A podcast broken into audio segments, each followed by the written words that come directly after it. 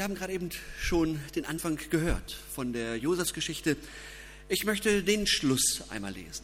Die Brüder Josefs aber fürchteten sich, als ihr Vater gestorben war, und sprachen, Josef könnte uns Gram sein und uns alle Bosheit vergelten, die wir an ihm getan haben. Darum ließen sie ihm sagen, dein Vater befahl vor seinem Tode und sprach, so sollt ihr zu Josef sagen, vergib doch deinen Brüdern die Missetat und ihre Sünde, dass sie so übel an dir getan haben. Nun vergib doch diese Missetat uns, den Dienern des Gottes deines Vaters. Aber Josef weinte, als man ihm solches sagte. Und seine Brüder gingen selbst hin und fielen vor ihm nieder und sprachen, siehe, wir sind deine Knechte. Josef aber sprach zu ihnen, fürchtet euch nicht. Stehe ich denn an Gottes Statt? Ihr gedachtet es böse mit mir zu machen, aber Gott gedachte es gut zu machen, um zu tun, was jetzt am Tage ist, nämlich am Leben zu erhalten ein ganzes, ein großes Volk. So fürchtet euch nun nicht. Ich will euch und eure Kinder versorgen. Und er tröstete sie und redete freundlich mit ihnen. Aus 1. Mose 50. Sie hießen Adolf und Rudolf, gerufen wurden sie Adi und Rudi, zwei Brüder, Kinder eines armen Schuhmachers. Sie erlebten zwei Weltkriege, ihr persönlich, ihren persönlichen Krieg, den würden sie aber auch noch erleben. Der eine war ein Tüftler, ein Bastler, ein in sich gekehrter Erfinder, am glücklichsten immer dann, wenn er alleine irgendwie rummuckeln konnte und dann neue Ideen bekam. Der andere war eher so ein lebenslustiger Genießer, ein bisschen leichtsinnig, charmant, kontaktfreudig. Und zusammen hatten sie gemeinsam eine Idee. Sie wollten etwas produzieren, etwas anderes als das, was ihr Vater gemacht hatte. Der Vater hatte Filzlatschen hergestellt, sie aber wollten Sportschuhe äh, erfinden, produzieren, verkaufen für Olympia und für die Weltmeisterschaften. Adi und Rudi hießen mit Nachnamen Dassler. In Herzogenaurach schufen sie zusammen ein Imperium. Aber sie hatten es nicht leicht miteinander. Irgendwann wurde aus den kleinen Streitigkeiten ein handfester Konflikt. Irgendwann traute der Rudi dem Adi nicht und der Adi dem Rudi nicht mehr. Und nach 1945 trennten sie sich. Die einen nannten sich Adidas und hatten ihre Firma nördlich äh, der Aurach. Der andere nannte sich Puma und hatte dann die Fabrik südlich von Aurach. Und die Kinder, ihre Kinder und die Enkelkinder erbten das Zerwürfnis, die Bitterkeit und den Groll und das Schweigen. Ich weiß nicht, ob Sie je miteinander geredet haben. Es gibt einen Film über diese Geschichte und da sieht man, dass, äh, dass Adi weiß, dass es Rudi nicht gut geht, dass er wohl im Sterben liegt. Und dann sieht man ihn, wie er über die Brücke geht und man sieht dann, wie er die Hand an der Türklinke hat. Und man weiß jetzt nicht, minutenlang kommt einem das so vor, drückt er jetzt runter oder nicht? Will er jetzt den äh, äh, Rudi besuchen oder nicht? Und im Film geht die Klinke nach unten. Ob das wirklich so war, das weiß ich nicht. Dass sich Menschen verkrachen, entzweien und zerstreiten, das wissen wir. Das wissen alle. Adidas und Puma die Söhne von Helmut Kohl mit der Schwieger, mit der Stiefmutter, viele HSV-Trainer und die Fans oder Vereinsführung, Kain und Abel. Ach ja. Und dann sind da noch die vielen traurigen Geschichten, die wir erleben, persönlich erlebt haben oder in denen wir mittendrin stecken oder von denen wir gehört haben. Und immer ist es bitter. Da sind die zerbrochenen Freundschaften, die Enttäuschungen, die Trauer, über den verlorenen Draht zueinander. Das alles wissen wir und das kennen wir zur Genüge. Und wir kennen genau diese Geschichten vom Zerbruch Aber kennen wir eigentlich auch die Geschichten der Versöhnung? Können wir davon auch erzählen und begeistert erzählen? Das wäre wunderschön, wenn das möglich wäre. Wenn wir erzählen könnten, da ist tatsächlich etwas passiert. Nachdem das alles passiert ist, nach dem Leid und dem Schmerz, nach der Schuld, dem Versagen und dem Unterlassen, da ist etwas passiert und da wurde es sich versöhnt. Aber wie geht das? Wie ist das? Eben haben wir gehört von Josef und seinen Brüdern, Söhne Jakobs und verfeindet bis aufs Blut, getrennt und wieder versöhnt und vereint. Wie konnte das gehen? Also, es gibt eine Vorgeschichte, dann gibt es eine kurze Geschichte ihrer Versöhnung und dann gibt es noch eine lange Geschichte der Versöhnung. Ich wollte damit schon mal auf die Predigtlänge hinweisen. Also, zuerst einmal die Vorgeschichte. Ein Mann namens Jakob hatte also zwölf Söhne. Und falls noch jemand Kindernamen sucht, sie hießen Ruben, Simeon, Levi, Judah, Isaschar, Sebulon, Josef und Benjamin, Dan und Naphtali, Gad und Assa. Und äh, dabei ist mir dann nochmal eingefallen, ich habe im Newsletter geschrieben, dass eine Ide geboren wurde, das ist aber eine Ida. Genau. Also noch nur als Anregung für Kindernamen. So, und diese zwölf, die standen die ganze Zeit in einem permanenten Wettbewerb um Papas Gunst und Wohlwollen. Alles völlig normal. Und der, der Josef ist ein Träumer. Ihm träumte. Einmal träumt ihm elf Sterne, die Sonne und der Mond hätten sich vor ihm verneigt. Und total schwer, das zu deuten was das wohl bedeutet. Und ihm träumte noch viel mehr, aber das würde jetzt zu lange dauern. Er war obendrein Papas Liebling. Eines Tages schenkte ihm sein Vater auch noch einen, ja, einen bunten Mantel, ganz bestimmt richtig teuer. Und um es kurz zu fassen, irgendwann platzte den Brüdern der Kragen. Sie verhauten ihn tüchtig, dann stießen sie ihn in ein Loch und später verkauften sie ihn an durchreisende Sklavenhändler.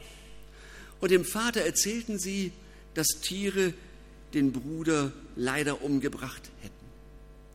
Entsetzlich. Einen kurzen Moment halten wir mal inne. Hier passiert etwas Typisches. Geschwister haben Zoff miteinander, kennen wir alle. Na und? So sind doch Kinder nun mal. Sie haben Konflikte. Sie stehen in einem Wettbewerb. Das ist doch normal. Alles nicht schön, aber doch auch nicht verwerflich. So ist das nun mal. Aber dann überschreiten die Brüder eine rote Linie. Sie greifen zu härteren Maßnahmen, zu Gewalt, zu Lüge, zu Hass, zu Mordlust. Am Konflikt waren sie alle beteiligt. Und gute, gute Güte, wer sollte denn da noch sagen, äh, wer da Schuld trägt? Aber jetzt, jetzt gibt es tatsächlich einen Täter, es gibt Opfer. Schuld, die mehr ist als alles andere, mehr als ein Konflikt. Mal zurück zu Josef. Er kommt als Sklave nach Ägypten, er macht Schlimmes durch, er landet im Gefängnis, aber genau dort dreht sich ja die ganze Geschichte. Ein Mitgefangener erinnert sich, dass er Träume deuten konnte, der Josef. Und dann kommt Josef frei, er berät die ägyptische Regierung und er macht das so gut, dass er nachher eingesetzt wird, um Maßnahmen zu organisieren, die die Hungersnot abwenden können. Und er wird die Nummer zwei in Ägypten. Er macht eine steile Karriere vom Sklaven zum zweiten Mann in Ägypten zum Vizepräsidenten. Was er anpackt, das gelingt ihm.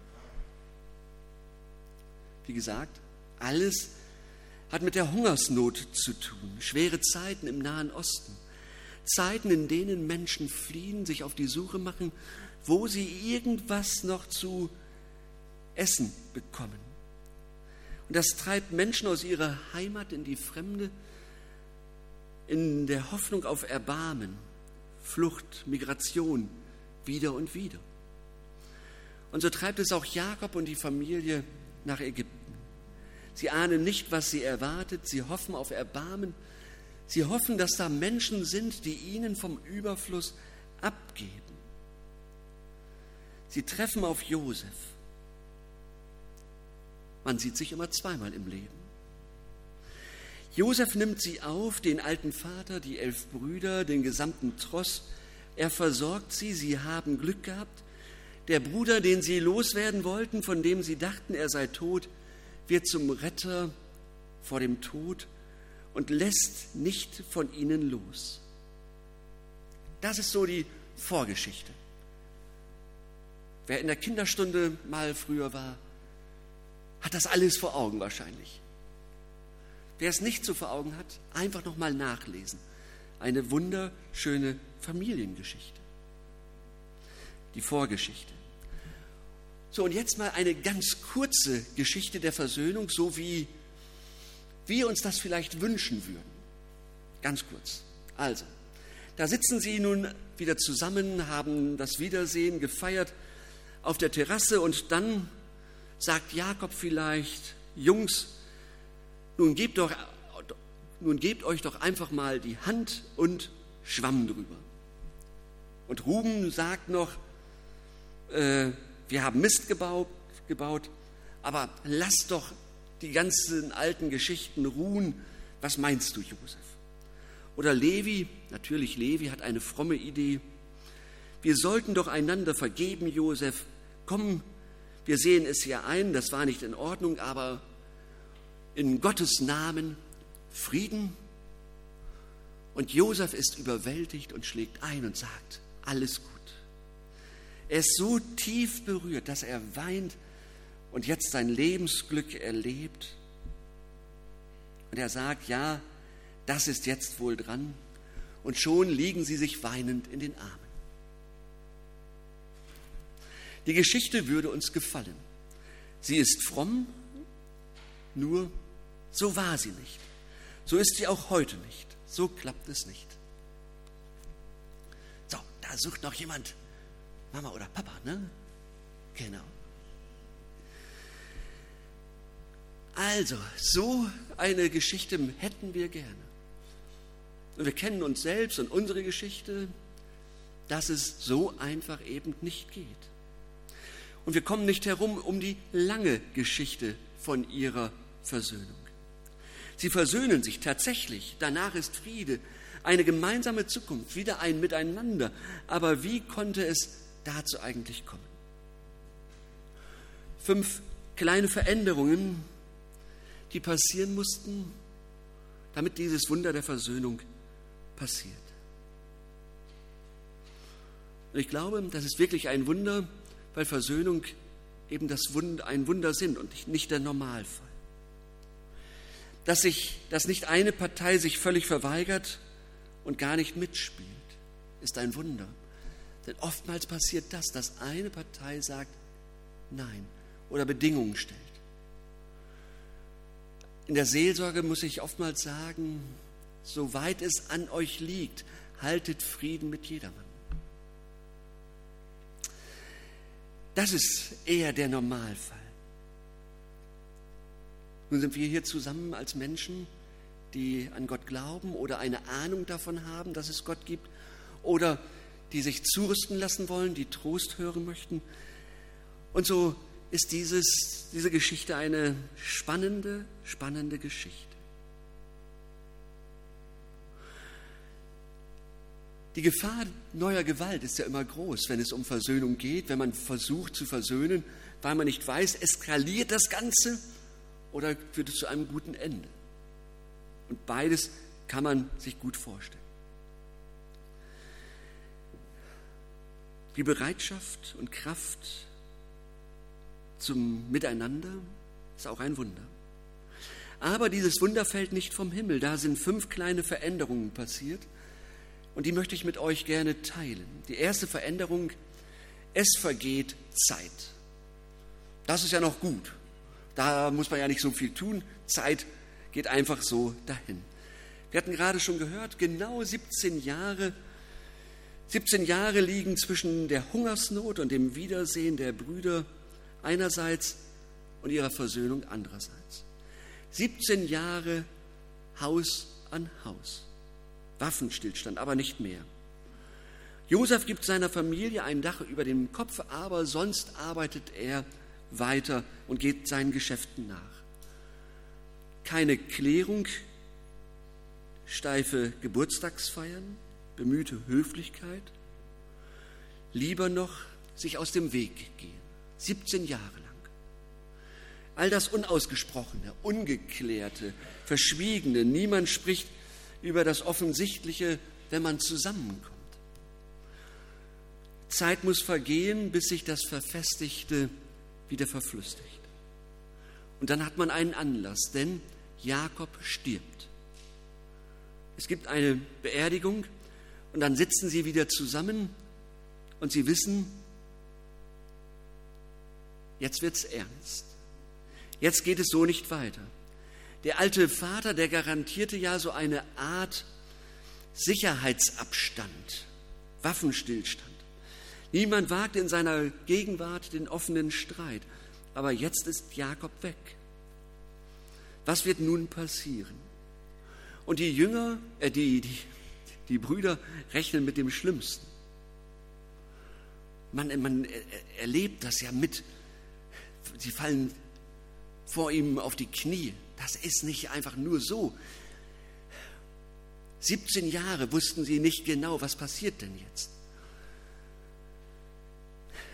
Und sie können sich sehr gut vorstellen, dass Josef sich jetzt rächen wird. Noch einmal muss Jakob herhalten. Josef sagen sie, Jakob, unser ehrwürdiger Vater, Jakob wollte, dass du uns nichts antust. Wir erfahren nicht genau, ob das wirklich wahr war, wahr ist. Aber es ist auch nicht unmöglich. Jedenfalls, es gibt eine Zeit, die noch nicht reif ist und es gibt eine Zeit, in der die Dinge reifen. Und hoffentlich nicht immer 17 Jahre. Eine zweite Veränderung. Josef durchbricht die Familienspielregeln. Wie kommen eigentlich die Brüder auf die Idee, dass Josef ihnen nach so langer Zeit doch noch mal an die Gurgel gehen wollen? Es war doch 17 Jahre lang, er war doch 17 Jahre lang friedlich, hat sie ernährt und beschützt. Er hat sie in Frieden gelassen. In wenigen Sätzen erfahren wir das. Das erfahren wir aber, wenn wir uns auch die Familiengeschichte einmal näher angucken. Da streiten zwei Werte miteinander. Einerseits achtet man die Väter hoch, der Respekt vor dem, der der Familie vorsteht, ist gewaltig. Andererseits ist die Geschichte dieser Großfamilie eine Kette von Zerwürfnissen und Trennungen. Der Begründer der Sippe, Abraham, konnte nicht mit seinem Neffen Lot zusammen wirtschaften, sie mussten sich trennen. Und das Verhältnis von Vater Jakob zu seinem Bruder Esau, das war eine einzige Katastrophe. Lüge und Betrug waren das ständige Muster ihrer Beziehung. Und dann entwickeln, entwickeln Familien dunkle Regeln. Mit dem reden wir nie wieder. Der ist für uns gestorben. Wenn es hart auf hart kommt, dann geben wir keinen Millimeter nach. Das Erbe lassen wir uns nicht streitig machen.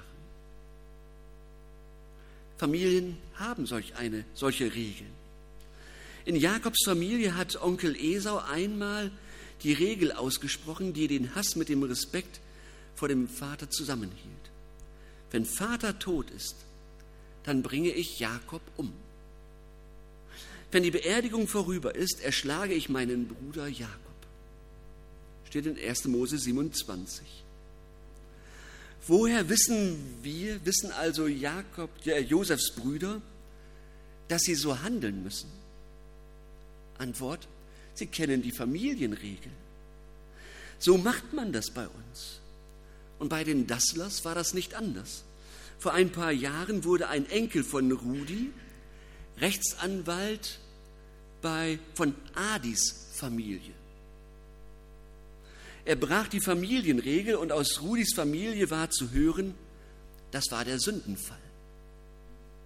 Also dass einer zu den anderen ging. Familienregeln sind mächtig. So machen wir das bei uns. Immer schon und immer wieder. Versöhnung kann es bei Josef und seinen Brüdern geben, weil Josef die Familienregel durchbricht. Er durchschaut sie und er durchbricht sie. Sie hat so viel Leid über uns gebracht.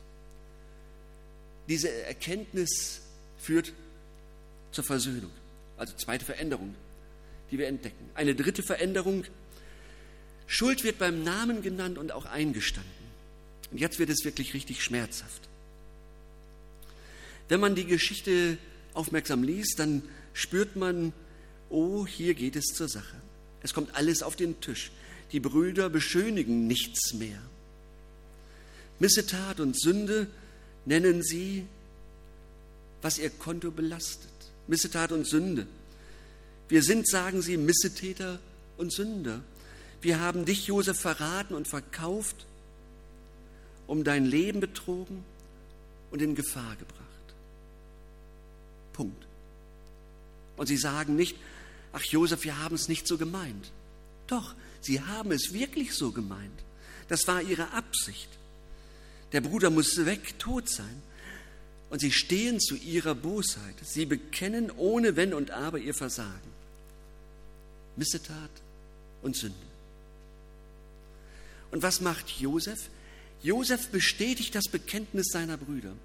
Ihr gedachtet es böse mit mir zu machen. Das Dichten und Trachten der brüderlichen Herzen war böse von Jugend auf. Es ist euch nicht einfach unterlaufen. Ihr hattet nicht einfach eine schwache Stunde.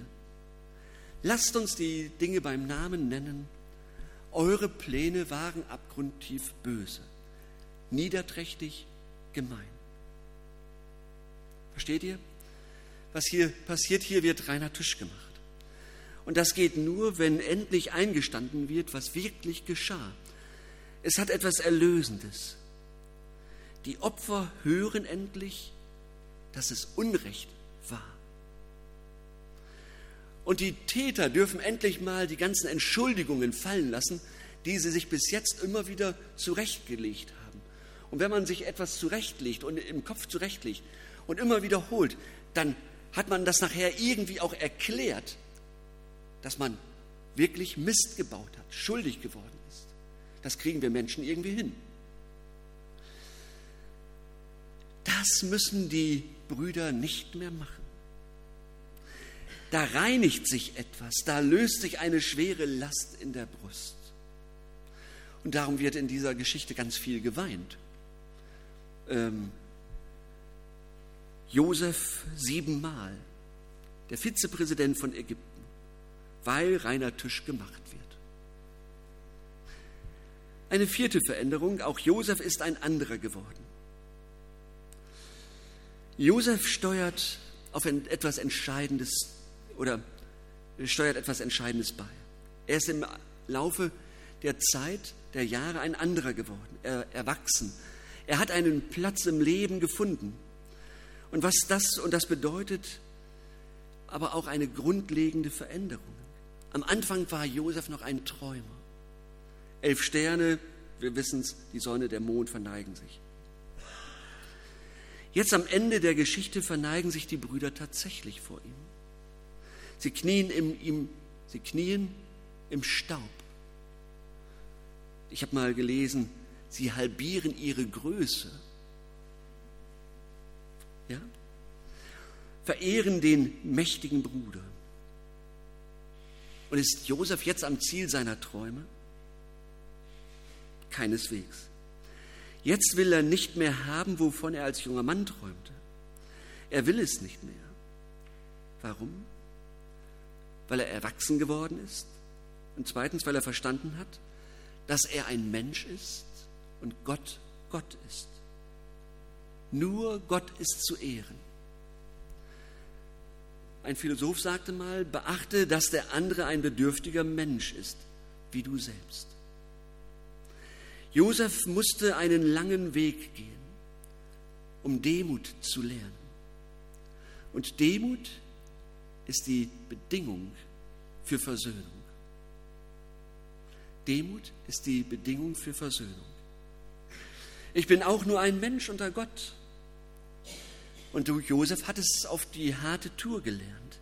In der Tiefe des ägyptischen Knasts und dann auf der Höhe der Macht.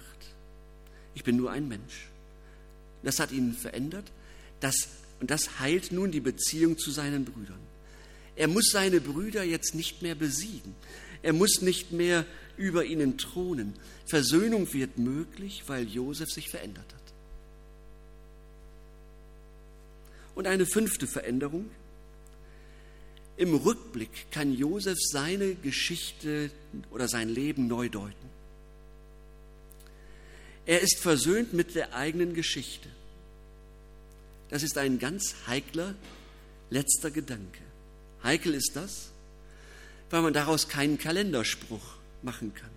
So, am Ende wird alles gut.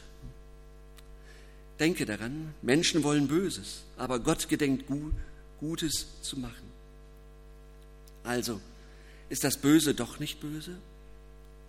Doch, das ist es. Das, was Josef hier sagt, das kann er hier sagen. Das, was Josef jetzt sagt, kann er jetzt sagen, im Rückblick. Als etwas sehr Persönliches. Er hätte es kaum sagen können, als er von Sklavenhändlern mitgenommen wurde nach Ägypten. Natürlich nicht. Er hätte es kaum sagen können, als man ihn in den Knast steckte. Er kann es sagen, weil er erlebt hat, wie Gott die Dinge auf den Kopf stellt. Er landete als Sklave in Ägypten, aber genau da gebraucht oder braucht ihn Gott. Er konnte nur dort tun, was so nötig war. Ein ganzes Land durch die Zeit der Hungersnot führen und bewahren. Seine eigene Familie fand Hilfe in bitterer Not, weil er vor langem diesen Weg durch die Tiefe antrat. Das Volk bleibt am Leben, weil ein kleiner Junge aus Jakobs Familie tat, was Gott ihm zumutete und wagte und was Gott ihm auftrug. Das alles steht ihm jetzt und hier vor den Augen. Wie in all dem Leid, in all dem, was ihm angetan wurde, in all dem, was, was so fürchterlich war, Gott seinen roten Faden durchgespannt hat. Es ist überwältigend. So groß ist unser Gott, so etwas kriegt nur er hin. Solche Dinge fallen nur ihm ein. Er ist der Gott, der seinen Leuten manches zumutet, um dann die große Umkehrung in Gang zu setzen. Und im Rückblick sagt Josef, ihr wolltet Böses? Ja, aber Gott nicht. Ihr hattet einen Plan? Ja, aber Gott auch. Ihr hattet die Kontrolle über mich? Keineswegs. Gott hat alles so gewendet, dass es gut werden musste. Und das ist es am Ende, was Josef innerlich öffnet. Was für ein Leben. Und da sollte ich meinen Brüdern nicht vergeben. Fünf Veränderungen. Die Zeit muss vergehen, Familienregeln werden außer Kraft gesetzt und Schuld wird beim Namen genannt. Menschen werden innerlich verändert. Und im Rückblick kann man manchmal Gottes Handschrift erkennen. Das nenne ich ein Wunder. Das ist nicht leicht, das ist nicht immer so, aber wo Gott zum Zuge kommt, wo Gott Jesus regiert, da kann es passieren. Die äh, Brüder bitten wörtlich, trag doch diese Sünde, trag unsere Bosheit. Sie wagen nicht von Vergebung zu sprechen, nur vom Tragen. Tragen heißt, ertrage uns mit dieser Last. Wir müssen mit dieser gemeinsamen Geschichte leben. Wir müssen mit der Schuld leben. Aber trag das doch damit wir mit der Schuld leben können. Weiter geht es hier nicht. Der, an den wir von Herzen glauben, der, an dem sich alle bösen Pläne ausgetobt haben, der, der alle unsere Schuld getragen hat und an, sein Kreuz getragen hat, trug sie fort, löste uns von unseren Verfehlungen. Das ist die innerste Kraft für die, die sich nach Versöhnung sehnen. Was ist dein nächster Schritt? Wofür ist die Zeit jetzt reif? Welche Familienregel musst du vielleicht brechen? Welches Böse muss endlich eingestanden werden? Wofür bist du bereit, weil du dein Leben im Licht Gottes neu sehen kannst? Lasst uns einen Augenblick der Stille haben. Ich schließe dann mit einem Gebet.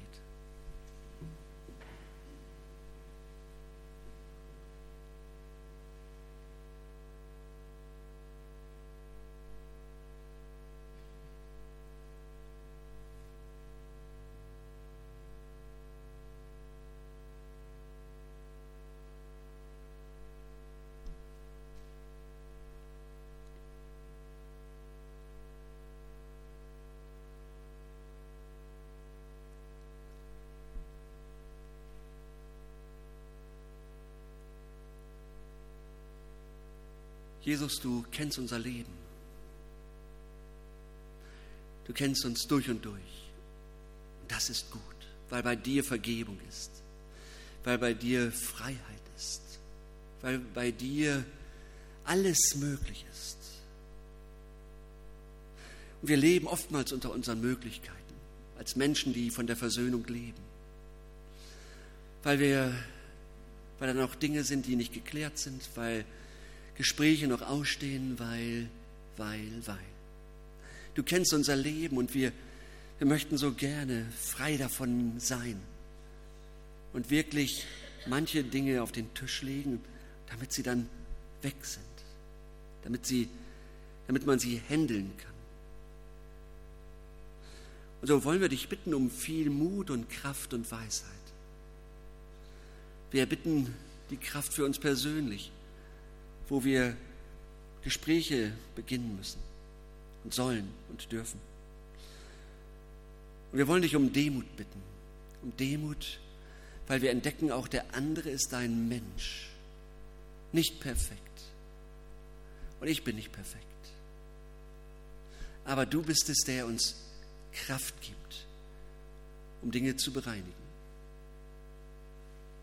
Du bist der Herr, an den wir glauben. Und so erbitten wir von dir, dass du bei uns bist und bei uns bleibst.